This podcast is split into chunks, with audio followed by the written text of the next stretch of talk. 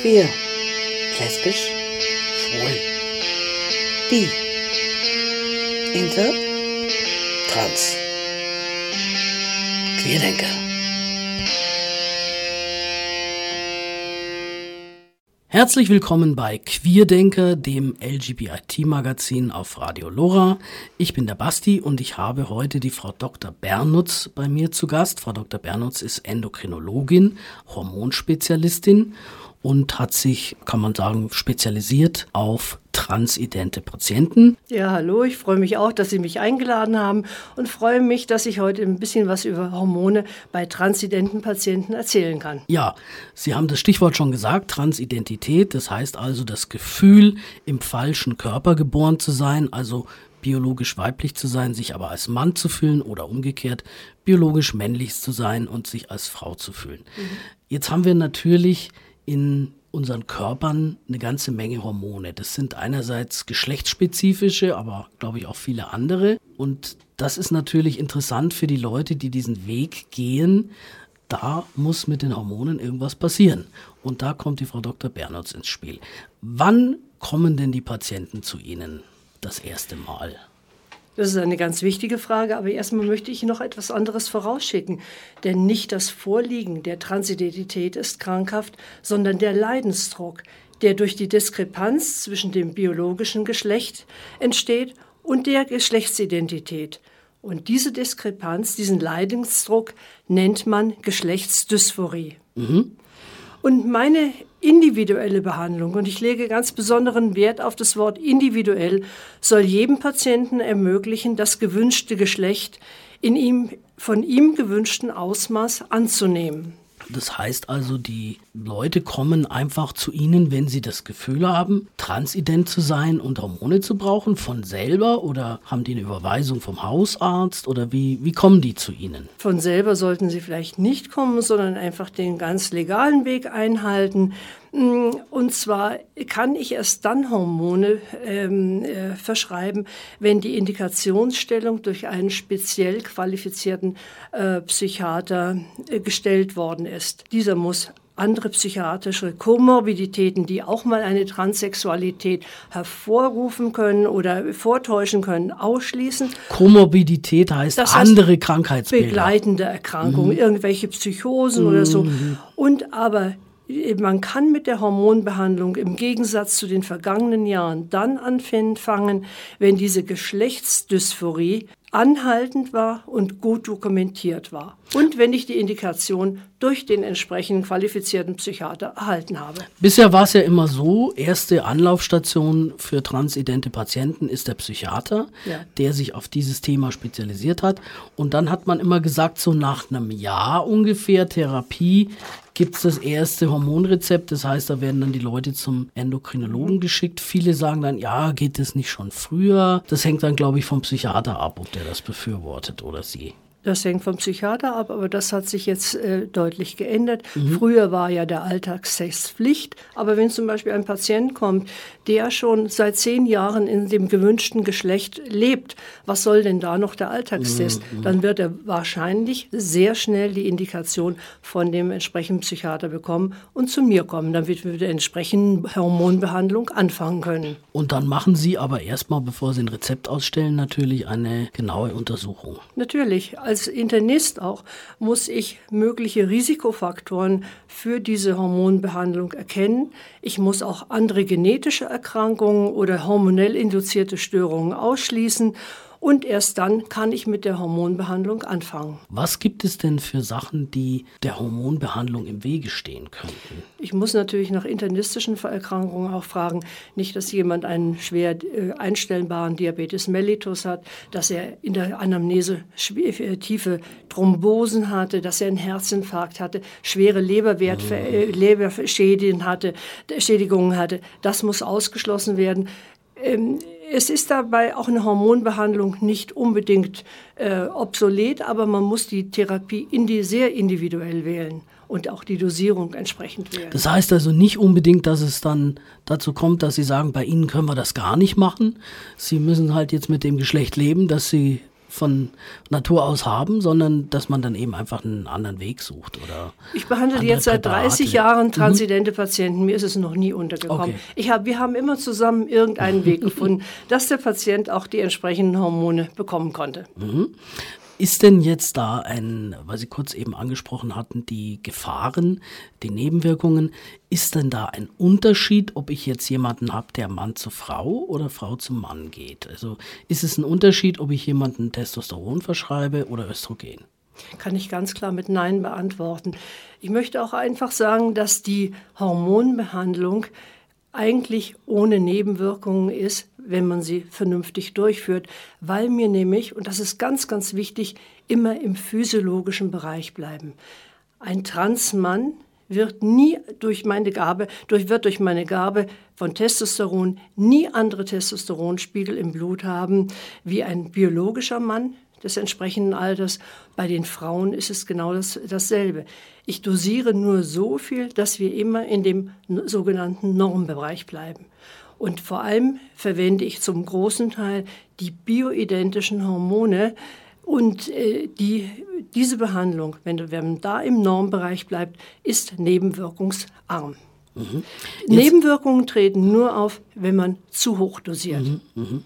Jetzt kann ich mir vorstellen, es war ja früher bis zu einem Entscheid des Bundesverfassungsgerichtes so, dass jeder, der diesen Weg gegangen ist, musste sich sozusagen sterilisieren lassen. Das heißt, man war gesetzlich gezwungen, früher bis 2011, dass man also als Transmann sich die Eierstöcke entfernen lässt und die Gebärmutter, beziehungsweise als Transfrau die Hoden. Das sind ja Sachen, die natürlich eben die anderen Hormone, die in dem Fall nicht gewünschten, produzieren. Und jetzt ist aber dieser Zwang weggefallen. Das heißt, es gibt ja mit Sicherheit auch Patienten, die diese Teile noch drin haben. Ist das dann ein Problem? Gibt es da einen Unterschied, ob das rausoperiert ist oder nicht? Kämpfen die dann sozusagen gegeneinander? Muss ich da höher dosieren oder wie darf ich mir das vorstellen? Die Dosierungen sind nur gering verschieden.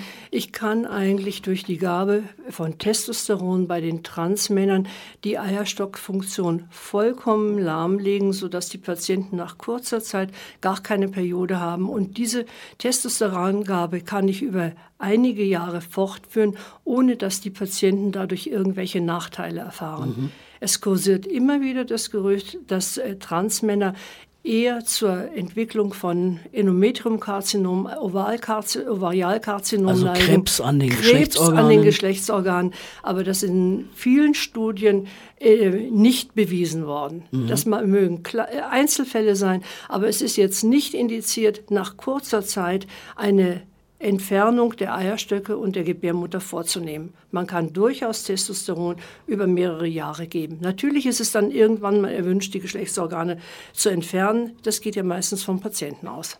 Es gibt ja mittlerweile auch, ich weiß nicht, ob es jetzt in Deutschland auch Fälle gegeben hat, aber es gibt ja immer mal wieder den Fall, dass jetzt jemand noch Kinderwunsch hat.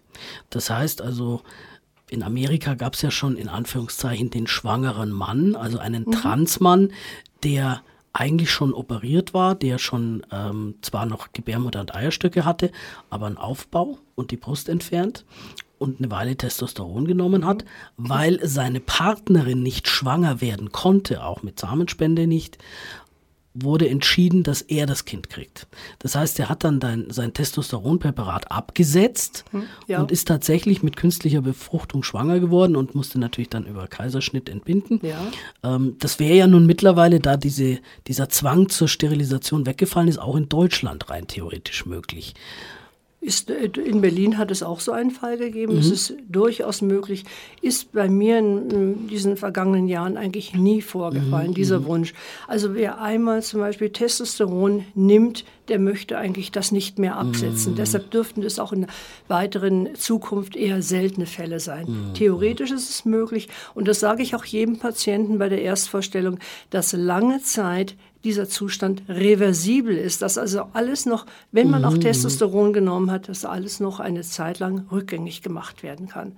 Ja gut, ich glaube, wenn die Stimme sich mal gesenkt hat, die wird nicht mehr höher, wenn man es absetzt. Das meinte ich auch nicht, natürlich auch, ich meinte nur bezüglich ähm, der Geschlechtsorgane, mhm, dass mhm. wieder die Eierstockfunktion in Gang mhm. kommt. Und umgekehrt bei den Transfrauen springen da in Anführungszeichen die Hoden wieder an, wenn die das Östrogen absetzen? Ja, die, die springen auch wieder an. Wie lange das dauert, äh, dass sie wieder anspringen, das kann ich nicht genau sagen. Das ist aber mhm. mindestens so ein bis zwei Jahre, davon kann man mhm. ausgehen. Das war ja früher, als wir noch vier Wochen vor den geschlechtsangleichenden Operationen die Hormone absetzen mussten, mhm. dieses Dilemma, dass dann bei den Transfrauen wieder deutlich der Testosteronspiegel anstieg und die natürlich in dieser Phase, wo sie eigentlich ihre ganze Kraft brauchten, psychisch ziemlich derangiert mhm. waren, weil wieder die verkehrten Hormone das Übermaß nahmen. Und heute ist es Gott sei Dank so, dass wir die Therapie die Hormone nicht mehr absetzen müssen oder nur geringfügig reduzieren müssen. Jetzt haben wir gesagt, der Patient kommt zu Ihnen, ist überwiesen worden von seinem Psychotherapeuten, die Diagnose ist gestellt, Sie haben die Anamnese gemacht, also den Patienten gründlich untersucht, Blut untersucht und so weiter und so fort. Jetzt gibt's das erste Hormonrezept und wie geht's denn dann weiter? Wie schnell kann man denn da erwarten, dass sich was tut, zum Beispiel bei einem Transmann, der jetzt zum ersten Mal Testosteron bekommen hat? Ja, beim Transmann verschreibe ich entweder das Testosterongel, das man über die Haut, äh, auf die Haut auftragen kann, das über die Haut resorbiert wird, oder man kann die Testovironspritze wählen, die alle drei Wochen injiziert wird. Und was kann man erwarten von den Veränderungen? Sicherlich nicht nach einer Woche oder 14 Tage, dass die Haare sprießen, auch nicht, dass die Muskeln... Im, im Gesicht jetzt natürlich die Haare sprießen. sprießen. Nicht, dass die Muskeln anschwellen und so, aber man kann erwarten nach ganz kurzer Zeit, dass ein gewisses Wohlbefinden eintritt, dass mhm. die Patienten ruhiger werden, dass ein Gleichgewicht sich einstellt, dass sie zufriedener sind und vor allem man spürt doch, oder die Patienten berichten immer diese, über diese innere Zerrissenheit, über die Aggression gegen den eigenen Körper. Und diese Aggressionen werden durch die Testosterongabe gemildert und verschwinden zum größten Teil, weil das ja das Hormon ist, nach dem sich der Patient sein Leben lang gesehnt hat. Mhm. Und jetzt wirkliche, ich sage jetzt mal äußerliche Zeichen. Ja, die äußerlichen Zeichen, wann die auftreten, das ist natürlich von Person zu Person verschieden. Beim einem Patienten kommt es zum Bartwuchs bereits nach vier Wochen, beim anderen erst nach vier Monaten. Das liegt nicht an meiner Therapie, mhm. sondern es hat genetische Ursachen. Mhm. Was aber, man, man, kann sagen, dass bei jedem Patienten es zu einem tiefer werden der Stimme kommt, mhm. im, so im Zeitraum von drei bis neun Monaten, dass die Behaarung zunimmt, vor allem die Körperbehaarung und zum Schluss auch die Gesichtsbehaarung und dass am Anfang auch die Libido steigt. Die Stimme wird tiefer. Das heißt, die Patienten haben mehr Lust auf die Sex. Haben mehr Lust auf Sex, genau. Was ähm, für die Patienten ganz wichtig ist, dass nach ungefähr drei Monaten die Periode vollkommen wegbleibt. Und das erreiche ich mit der Testosterongabe circa bei 95 Prozent der Patienten. Mhm. Alleine durch Testosterongabe. Falls die, die Periode weiterhin bestehen bleibt, gibt es auch noch andere Medikamente, um die Blutung wegzubekommen. Mhm. Ähm, wird dann auch die Brust kleiner? Die Brust wird auch kleiner, auch die Gebärmutter atrophiert. Mhm. Das heißt, die also wird verschrumpelt, kleiner, verschrumpelt, kann man so sagen, ja. Genau. Ähm, jetzt im, in der umgekehrten Richtung bei den Transfrauen, was ist denn da zu erwarten? Die ersten Wirkungen sind wieder die gleichen. Es tritt ein Wohlbefinden mhm. ein. Die Patienten fühlen sich wohler, mit den richtigen Hormonen. Bei den Transfrauen fange ich im Gegensatz zu anderen Zentren erst mit der Östrogengabe an. Durch Anstieg der Östrogene, das sind auch die bioidentischen Hormone, also wir verwenden keine Pillenpräparate oder synthetische Östrogene, mit dem Anstieg oder mit der Gabe der äh, Hormone des Östradiols kommt es zu einem Abfall des Testosterons der aber nicht ganz ausreicht und nach einigen Wochen gebe ich dann meistens noch den Testosteronblocker Androcur dazu in einer ganz, ganz geringen Dosierung, etwa einem Zehntel von der früheren Dosierung, womit auch wieder keine Nebenwirkungen auftreten. Was die Patienten zuerst merken, wieder das Wohlbefinden, die Erektionen werden weniger, was viele mhm. als Befreiung empfinden. Mhm, mhm. Und es kommt dann allmählich auch zum Brustwachstum. Mhm. Ja, was, ähm, äh, und ich, die Patienten klagen oft über so einen Druckschmerz und Schmerzen in der Brust. Ich sage dann meistens, sind sie froh, dass sie das haben. Das ist doch ein Zeichen, dass sich in der dass Brust da was, was wächst, dass sich da und was das tut. merkt man meistens schon mhm. drei Monate nach Beginn der Therapie. Mhm. Ist denn bei den Transfrauen die Gefahr an Brustkrebs zu er erkranken höher als bei den biologischen Frauen im Durchschnitt? Es gibt sehr viele Studien mit einer großen Zahl von transidenten Patienten oder Patientinnen, bei der kein erhöhtes Brustkrebsrisiko festgestellt worden ist. Jede Frau hat ein gewisses Risiko, an Brustkrebs zu erkranken. So gibt es da sicherlich auch Einzelfälle. Aber das Risiko für Transfrauen ist nicht größer. Man muss sich mhm. das ja auch vorstellen. Die Brust entwickelt sich in der Regel erst 20 Jahre später als bei den biologischen Frauen. Ja? Gut, und je nachdem, in welchem viel, Alter die genau, zum ersten genau, Mal kommen. Genau. Und mhm. aber bisher mm, kann man nicht von einer erhöhten Brustkrebshäufigkeit mhm. durch diese Hormone sprechen. Mhm. Das heißt also, das Risiko ist vielleicht genauso wie bei den biologischen Frauen genetisch bedingt, Eher dass wenn geringer. eine Transfrau aus einer Familie kommt, in der viele Frauen Brustkrebs haben, hat sie vielleicht auch ein höheres Risiko als eine, die aus einer Familie kommt, in der keiner Brustkrebs Vollkommen hat. Vollkommen richtig. Mhm. Und genauso ist es, glaube ich, auch, ähm, um jetzt nochmal kurz zu den Transmännern zurückzukommen, weil das ist auch so eine Frage, die immer mal wieder kommt, mhm. ob, ob sie eine Glatze kriegen. Das hängt, glaube ich, auch eher davon ab, ob die Väter, Onkel, Großväter eine Glatze hatten oder nicht. Ganz richtig. Sicherlich hängt es nicht von der Hormongabe ab, denn eine Glatzenbildung ist ja auch eine Wirkung von dem Testosteron. Mhm. Und vor allem, ich sage immer zu den Patienten, sind Sie doch froh als Transmann, wenn sich so Geheimratsecken äh, einstellen, denn das verändert das Gesicht so mhm. und man nimmt diesen Patienten viel eher als Mann wahr, als wenn der Haaransatz voll ist mhm. und wie bei einer Frau. Genauso mit dem Bartwuchs hängt es wahrscheinlich auch ein bisschen Frage ich ab. auch nur, wie, oder was, Körperbehaarung. Was hat der Vater für einen Bartwuchs ja, gehabt genau. und oder hat für einen Bartwuchs und so wird es mhm. in der Regel auch dann beim Sohn sein. Jetzt nochmal zurück zu den Transfrauen. Die müssen aber dann schon auch, wahrscheinlich ab einem bestimmten Alter, wie jede andere Frau auch, regelmäßig zur Mammographie, also zur Brustuntersuchung gehen? Sicher, die Transfrauen werden ja auch vor allem nach der Operation gynäkologisch betreut. Mhm. Das ist wie bei jeder anderen biologischen Frau, ist das mhm. einfach mh, hm, Pflicht. Wir hatten ja vorhin schon kurz über das Thema gesprochen, dass dieser Vorgang bis zu einem gewissen Grade reversibel ist. Aber natürlich kommt irgendwann mal der Punkt, an dem er nicht mehr reversibel ist. Vielleicht eben auch, weil die OP schon passiert ist und dann ist natürlich klar, dann kann man nicht mehr schwanger werden oder keine Kinder mehr zeugen. Da gibt es aber die Möglichkeit, dass man vorher, glaube ich, entweder Sperma bei den Transfrauen oder eben Eier von den Transmännern einfriert. Das ist ein ganz wichtiges Thema, was ich eigentlich bei der Erstvorstellung mit den Patienten bespreche. Bei den biologischen Männern, also den Transfrauen, ist es relativ einfach. Sie können vor Beginn der Behandlung die Spermien kryokonservieren lassen. Mhm. Und äh, später, wenn sie eine Partnerin haben, dann eine Insemination vornehmen lassen. Das ist relativ einfach, ist auch in Deutschland vollkommen legal. Bei der Eizellspende ist es etwas schwieriger. Es gibt ja heute dieses Social Freezing. Das heißt, man kann die Frau stimulieren und dann Eizellen punktieren und tiefgefrieren lassen, also nur die Eizellen. Aber die Übertragung der Eizellen oder die Befruchtung mit einem Spermium, das ist ja dann quasi immer eine Eizellspende, weil ich das der Spende der Frau, die die Eizellen gespendet hat, nicht äh, übertragen kann. Mhm. Weil also, die ja dann ein Transmann ist.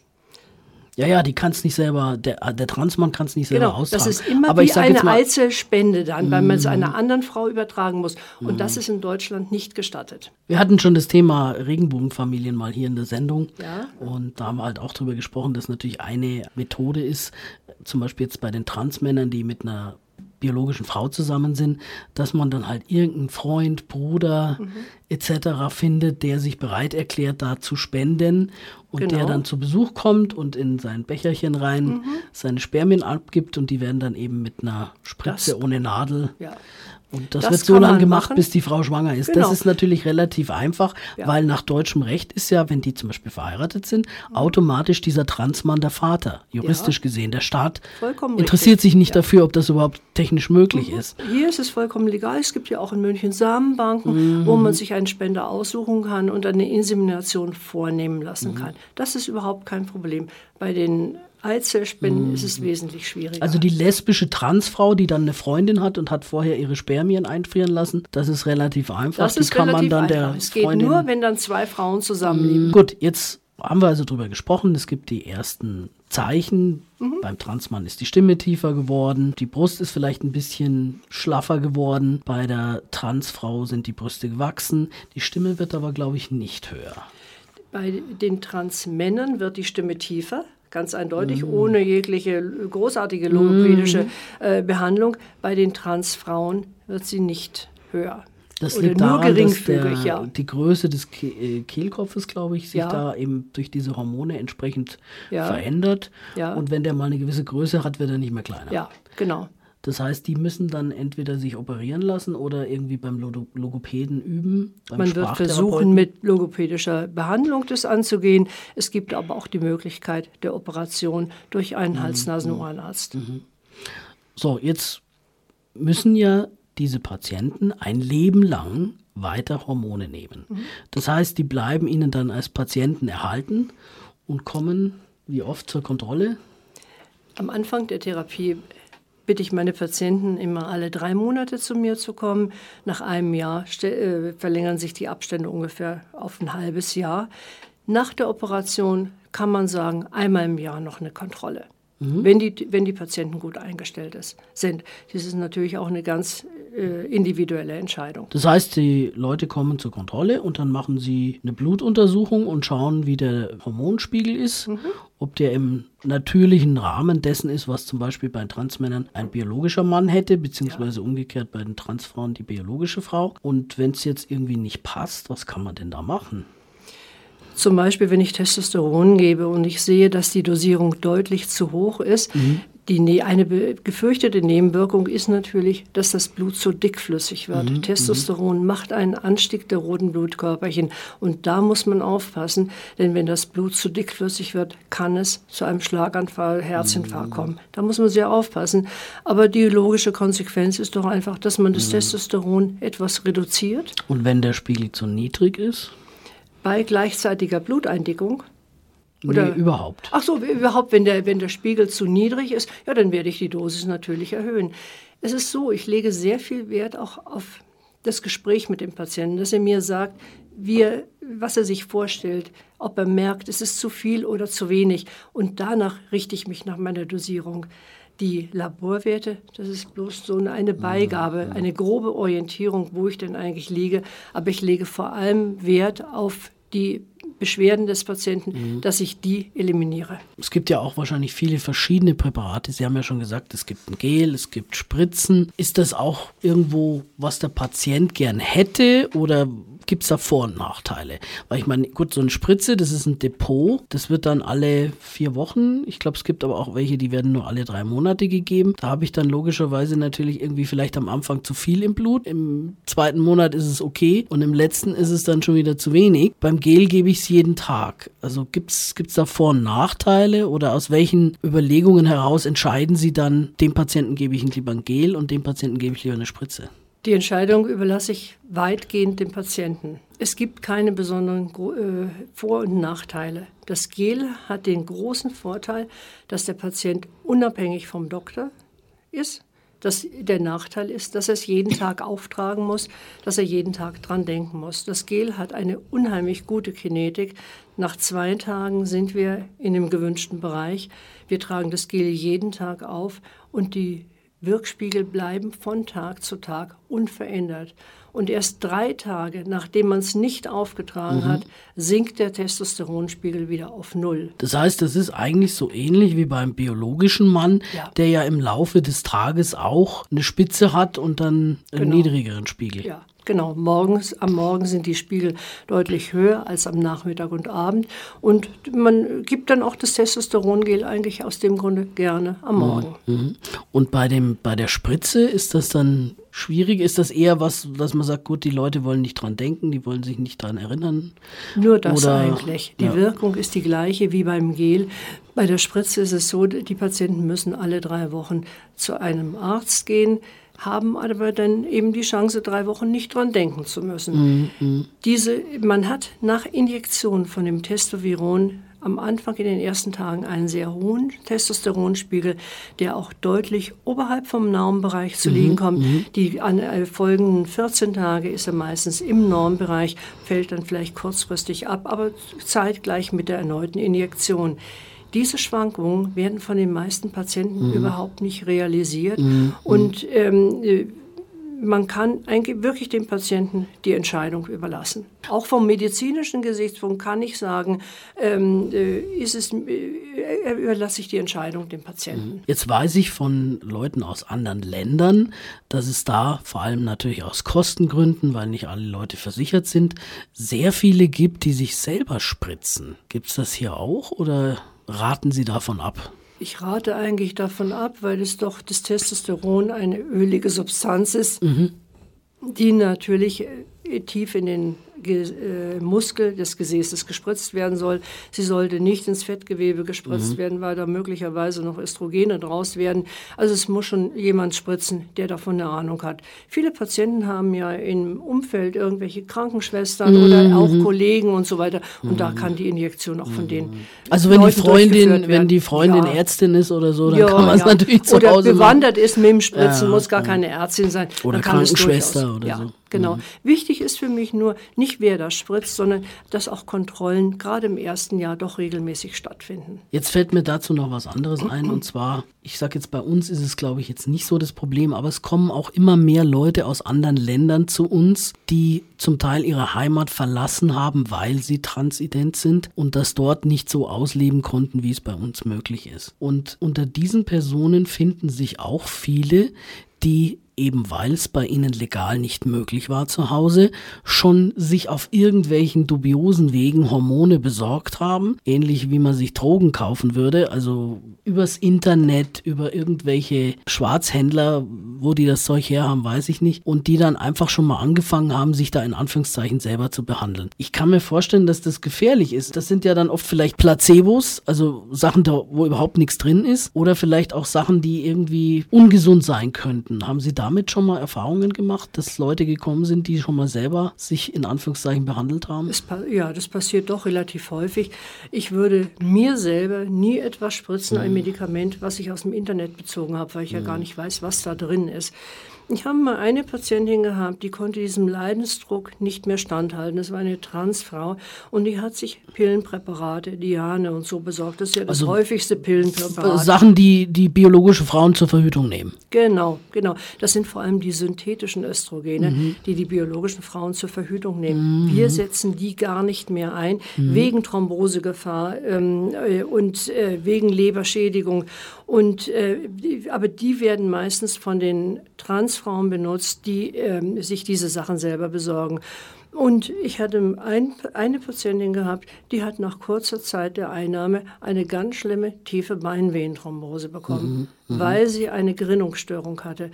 Und bei meiner Erstuntersuchung bei, für den Patienten kläre ich ab, ob solche äh, Gerinnungsstörungen vorliegen, das heißt, äh, ob eine erhöhte Thrombosegefahr bei dem Patienten vorliegt. Und dann würde ich immer nur transdermale mhm. Applikationsformen wählen. Und also eben bioidentische heißt, äh, Hormone. Transdermal über die, über die, Haut, Gel oder Pflaster. Mhm, mhm. Also bei den Transfrauen gibt es das auch. Wir hatten darüber ja noch nicht gesprochen. Äh, gibt es da auch Spritzen oder ist das auch ein Gel oder ein Pflaster? Wie? Spritzen sind obsolet, das hat man vielleicht mhm. vor 30 Jahren mal gemacht, aber die das gibt es in Deutschland nicht gar nicht mehr in den üblichen Apotheken. Wir verwenden, wie gesagt, die bioidentischen Hormone, die bioidentischen Östrogene in Gelform, in, ähm, in Pflasterform mhm. oder als Tabletten. Mhm. mhm. Und da kann auch jeder Patient wählen, welche Applikationsform er bevorzugt. Jemand, der vielleicht, sagen wir mal, zu Allergie auf Pflaster neigt, der nimmt dann vielleicht doch lieber eine Tablette. Aber selbstverständlich. Das einzige, die einzige Ausnahme ist, dass sich vielleicht älteren Patienten deutlich über 50 eher zu der transdermalen Applikationsform rate und nicht Dem zur Gel Tablette. über die Haut. Genau, genau.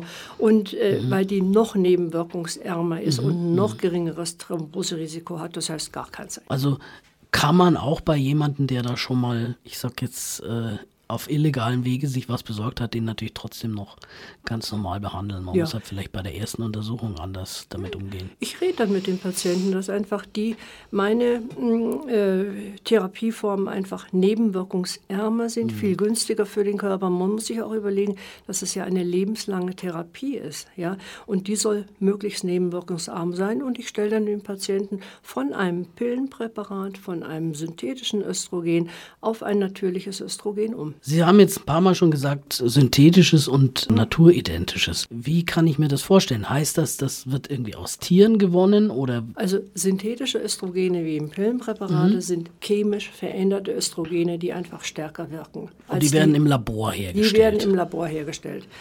Alle mh, Östrogene, die wir verwenden, entstehen aus der Jamswurzel, werden aus der Jamswurzel ähm, hergestellt. Mm, Das ist das Diosgenin, was einfach das der Urstoff für die ganzen Hormone ist. Und in der, mm, äh, im Labor werden die nur ganz gering chemisch verändert, dass die selbe Strukturformel haben wie die Östrogene, die bei jeder Frau im Ovar produziert werden. Wenn ich also von bioidentischen Hormonen spreche, dann haben diese Hormone genau dieselbe Strukturformel wie die Östrogene, die das Ovar jeder Frau produziert. Mhm, aus dem Eierstock? Also die werden praktisch dann aus Pflanzen gewonnen. Mhm. Aus Pflanzen sagen. werden Und das diese Hormone Testosteron auch auch? Auch dieses Diosgenin ist derselbe Grundstoff für alle Hormone. Weil manche meinen ja immer so, das wird aus Stierhoden oder Nee. irgend sowas gewonnen. Nein. Frau Dr. Bernutz, wir haben ja vorhin schon mal kurz über das Thema gesprochen, dass natürlich der Hormonspiegel bei Männern und Frauen im Laufe des Lebens sich verändert. Also ich meine, jeder weiß natürlich, dass die Frau, wenn sie jung ist und im gebärfähigen Alter ist, einen anderen Hormonspiegel hat als während oder nach der Menopause, also den Wechseljahren. Und beim Mann ist es, glaube ich, auch so, die können zwar im relativ hohen Alter immer noch Kinder zeugen, aber der Testosteronspiegel geht ja auch so ein bisschen runter im Laufe der Jahre. Und wenn ich jetzt transidente Patienten habe, dann werden die auch entsprechend eingestellt ihrem Lebensalter? Ja, also erstmal vorausschicken möchte ich, dass es eine lebenslange Therapie ist. Wir werden nie im Leben diese Hormone ganz absetzen, werden aber dem Alter entsprechend sowohl Testosteron als auch die Östrogene etwas reduzieren. Vor allem bei den Östrogenen bei älteren Patienten auf, die, auf das Gel und auf die Pflaster umstellen. Jetzt ist es ja so, dass wenn eine biologische Frau in die Wechseljahre kommt, dann gibt man ja oft so eine Hormonsubstitution. Also um die, um die Wechseljahre zu mildern und die Beschwerden zu mildern, bekommen die ja dann Östrogenpräparate. Man soll die aber nicht ewig lang geben, weil dann wieder das Krebsrisiko steigt. Oder wie ist das bei den Transidenten? Man, man wird die Hormone bei den transidenten Patienten nicht vollständig absetzen. Man wird bei jeder Transfrau bis äh, zum Ende des Lebens eine kleine Menge Östrogene geben. Es ist ein besonderes Thema jetzt mit der Brustkrebshäufigkeit bei den menopausalen Frauen. Also Dieses die Frauen Gerücht, im Wechsel sind. Genau. Dieses Gerücht, man kann sagen, Gerücht wurde durch eine Studie in die Welt gesetzt, die 2002 veröffentlicht worden ist. Diese Studie wurde jetzt neu überdacht und die Initiatoren dieser Studie haben sich öffentlich entschuldigt, dass die Studie falsch konzipiert ist, dass die Studie mit den verkehrten Medikamenten, die wir in Deutschland gar nicht mehr geben, durchgeführt ist und mit den falschen Patienten. Man hat alles Patienten über 65 gewählt. Jetzt ähm, nochmal ein anderes Thema. Es gibt es natürlich, wenn man mit transidenten Leuten spricht, sehr viele Patienten, die sagen, ich habe das eigentlich schon immer gewusst. Ich habe schon als kleines Kind gewusst, dass ich im falschen Körper bin. Jetzt ist natürlich das Problem vom Gesetz her, muss man eigentlich warten, bis man 18 ist, also mit OPs sowieso, aber eigentlich auch mit der Hormontherapie. Wenn ich aber jetzt schon sehr sicher bin, dann habe ich natürlich das Problem, ich möchte jetzt vielleicht nicht als Transmädchen, dass mir erstmal die Stimme tief wird, die ich dann wieder operieren lassen muss hinterher. Oder der Bart wächst, den ich dann wieder umständlich epilieren muss. Oder umgekehrt als Transjunge, der sagt, ja, warum muss mir jetzt erst der Busen wachsen, damit ich mir dann wieder abschneiden lasse? Was gibt's denn da für Möglichkeiten, wenn jemand jetzt ein Kind hat, das sagt, ich fühle mich im falschen Körper. Ich will das nicht. Ich will diese Pubertät eigentlich gar nicht haben. Da haben natürlich die entsprechenden Psychiater eine kolossal hohe Verantwortung, da die Diagnose richtig zu stellen. Denn oft weiß man ja gerade in der Pubertät durch Leben Mädchen und Jungen gerade so eine Geschlechtsidentitätsstörung. Äh, man muss genau differenzieren, ist es nur etwas Passagieres oder ist es tatsächlich eine Transidentität? Mhm. Ja? Also ist und es permanent oder ist es nur vorübergehend? Ja, genau, genau.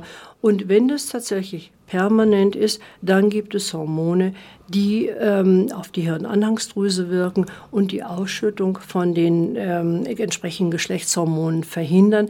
Das heißt, die Pubertät wird einfach herausgezögert. Die Kinder, mhm. die bleiben länger Kind und mhm. erleben nicht die Pubertät. Und das wird man beobachten. Und wenn dann die, die sich die Diagnose erhärten sollte, dann kann man sicherlich so ab 16, 17 die entsprechenden Hormone geben. Das heißt aber auch, diese Art von Medikamenten, die die Pubertät sozusagen aufhalten, mhm. machen nichts, das nicht wieder reversibel ist. Das heißt also, wenn nach zwei, drei Jahren rauskommt, nee, ist doch keine Geschlechtsidentitätsstörung, dann setzt man das ab und dann geht trotzdem die normale Pubertät los, halt ein bisschen später. Da haben Sie vollkommen recht. Das ist voll reversibel. Mhm. Das heißt also, die haben keinen Nachteil. Nein. Man kann sich Nein. immer noch umentscheiden, in genau. Anführungszeichen. Genau. Also es wird sozusagen nur aufgehalten, aber es wird, wird werden keine Tatsachen ja. geschaffen, die man nicht mehr. Ja. Bis man zu einer richtigen Entscheidung gekommen ist. Und diese, dieses Aufhalten der Pubertät ist auch nicht irgendwie schädlich oder hat keine negativen Auswirkungen. Nein, also es, die Patienten sind ja in Kontrolle bei den entsprechenden mhm. Kinderendokrinologen, bei den entsprechenden Psychiatern. Man überlässt sie ja nicht mhm. sich selber. Ja, und die Veränderungen sind natürlich viel günstiger, je früher man damit mhm. anfängt. Wenn natürlich nicht erst bei einem, einer Transfrau anfängt, der Bach zu wachsen oder die Stimme deutlich tiefer wird, wenn man das aufhalten kann und dann gleich mit 16, mhm. 17 Hormone geben kann, ist es natürlich für die weitere Entwicklung viel, viel günstiger, als wenn die Patientinnen 25, 30 oder ja, manchmal noch ja. älter sind, wenn die äh, Testosteron schon 10, 20 Jahre gewirkt hat. Mhm. Ich glaube, man kann ja generell sagen, dass natürlich, das ist immer ein bisschen das Problem bei den Transfrauen, wenn die schon ein gewisses Alter haben, eine gewisse Statur haben, die tiefe Stimme, der starke Bartwuchs, das ist natürlich schwierig, das so zu verändern, dass es ähm, mit dem Passing, sagt man ja immer, also dass man als, als Frau erkannt wird, äh, dass das wirklich so hinkommt. Aber ich glaube, bei, den, bei den Transmännern ist das ein bisschen einfacher. Ne? Deutlich einfacher, möchte ich sagen, dieses Passing. Das gelingt eigentlich immer sehr, sehr gut. Bei den Transfrauen ist es so, je früher man anfängt, mhm. umso besser ist es. Und bei den Transmännern ist das egal, weil ich sag jetzt mal, nicht jeder Mann unter 1,65 ist mal eine Frau gewesen. Nein, also. das bestimmt nicht. und insofern kann man jetzt sagen, weil das ist ja eigentlich das Einzige, was dann überbleibt, die Körpergröße. Ja. Aber ansonsten, Aber ansonsten wenn die Stimme mal tief ist und Stimme, der Bart sprießt. Und die Statur verändert sich ja mhm. auch, die Muskeln nehmen zu. Dann Spätestens nach der OP der Brust-OP? Natürlich, Bartwächs und so weiter kann man bestimmt nach zwei, drei Jahren kaum mehr unterscheiden. Ist es ein, äh, ein biologischer Mann oder ist es ein Transmann? Mhm. Das Passing ist deutlich besser bei den Transmännern. Mhm. Jetzt sind ja bei Männern und Frauen die Lebenserwartung unterschiedlich hoch im Durchschnitt. Wie ist denn das jetzt bei den transidenten Patienten? Ist es da auch so, dass die Transmänner dann nach der Behandlung eine geringere Lebenserwartung haben und die Transfrauen eine höhere? Oder wie habe ich mir das vorzustellen? Darüber gibt es natürlich noch keine umfangreichen Studien, wegen, weil so viele Patienten werden nicht bis ans Lebensende behandelt oder hat man noch keinen genauen Überblick. Man kann aber sagen, dass die Erkrankungshäufigkeit und auch die Sterberate von behandelten transidenten Patienten die gleiche ist wie die der in Anführungsstrichen Normalbevölkerung. Die Erkrankungshäufigkeit bei den nicht behandelten transidenten Patienten ist deutlich höher als bei der Normalbevölkerung, weil diese Patienten häufig an Depressionen leiden, häufig auch dem Alkohol zusprechen und häufig, und die Suizidrate ist vor allem häufig äh, höher bei diesen Patienten. Sind sie behandelt, ist die Lebenserwartung genau dieselbe wie bei jedem anderen Menschen. Okay, dann, Frau Dr. Bernitz, danke ich Ihnen für diese ausführlichen Informationen und das nette Gespräch. Ja, danke schön. Tschüss.